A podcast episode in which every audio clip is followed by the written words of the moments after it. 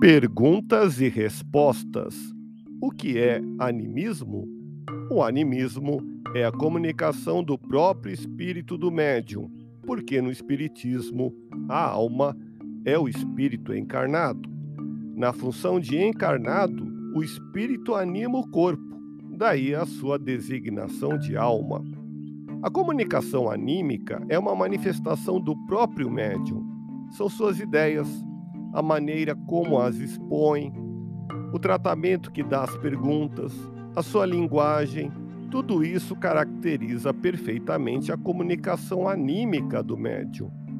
Quando essa manifestação anímica provém de uma manifestação do inconsciente do médium, representa a memória profunda que o médium traz consigo. É uma personalidade anterior do próprio médium. Como todos nós passamos por existências sucessivas, as memórias antigas, ancestrais, as memórias profundas de outras existências, todas estão armazenadas, arquivadas no nosso inconsciente.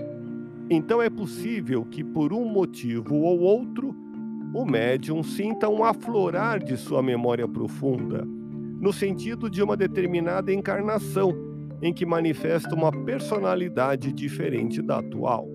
Apesar disso, sempre nessas manifestações há uma conotação com a personalidade atual do médium, porque, embora a modificação da personalidade se faça no tempo e no espaço, há sempre uma continuidade que caracteriza aquela mesma personalidade. Alguns consideram as manifestações anímicas como prejudiciais o Espiritismo, como doutrina, não as considera assim. Pelo contrário, essas comunicações são importantes, porque, inclusive, trazem a possibilidade de modificarmos situações presentes na personalidade do médium. Assim como a parapsicologia demonstrou que nós trazemos no inconsciente certos traumas psíquicos que produzem modificações do nosso comportamento atual, o Espiritismo, muito antes da parapsicologia, provou que nós trazemos traumas muito mais profundos pertencentes às encarnações anteriores.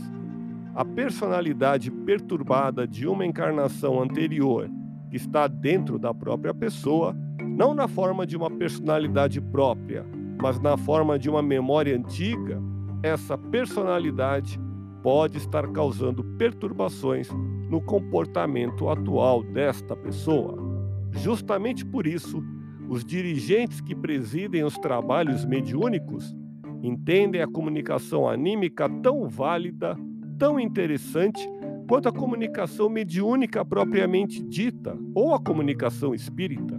Então é necessário que o dirigente ou orientador, nas sessões mediúnicas, saiba compreender o procedimento diante do qual se encontra, lançando mão daqueles elementos que a doutrina espírita fornece, e saiba orientar também aquela forma de memória ancestral, fazendo com que a personalidade do médium se liberte das pressões daquela lembrança antiga.